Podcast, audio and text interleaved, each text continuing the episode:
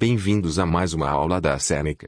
Lembrando que todo o nosso conteúdo está disponível gratuitamente no www.senecaja.com. 3 milhões de estudantes já usam a Seneca. Estão esperando o quê? É grátis. Acessem. Hoje vamos falar sobre os astecas. Os astecas formaram um poderoso e grande império na região que hoje fica o México. A cidade de Tenochtitlan era a principal. Na formação do império, houve guerras que fizeram diversos povos se submeterem ao poderio dos astecas. Esses povos pagavam impostos, pedras preciosas e elementos raros, além de sacrificar indivíduos para homenagear deuses. Eles eram dominados culturalmente, inclusive com a adoração a deuses astecas. Montezuma era o imperador na chegada dos espanhóis, no século XVI. No começo do século XVI, a população de Tenochtitlan superava de cidades na Europa, como Londres.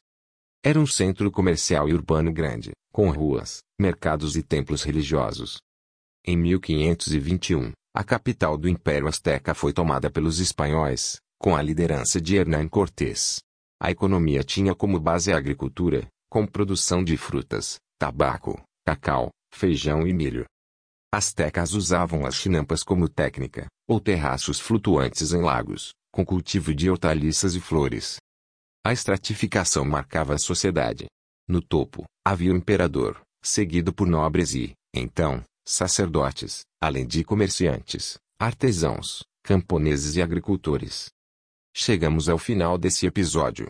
Lembrando que tem muito mais conteúdo, exemplos e exercícios gratuitos disponíveis no www.senecaja.com. Até mais.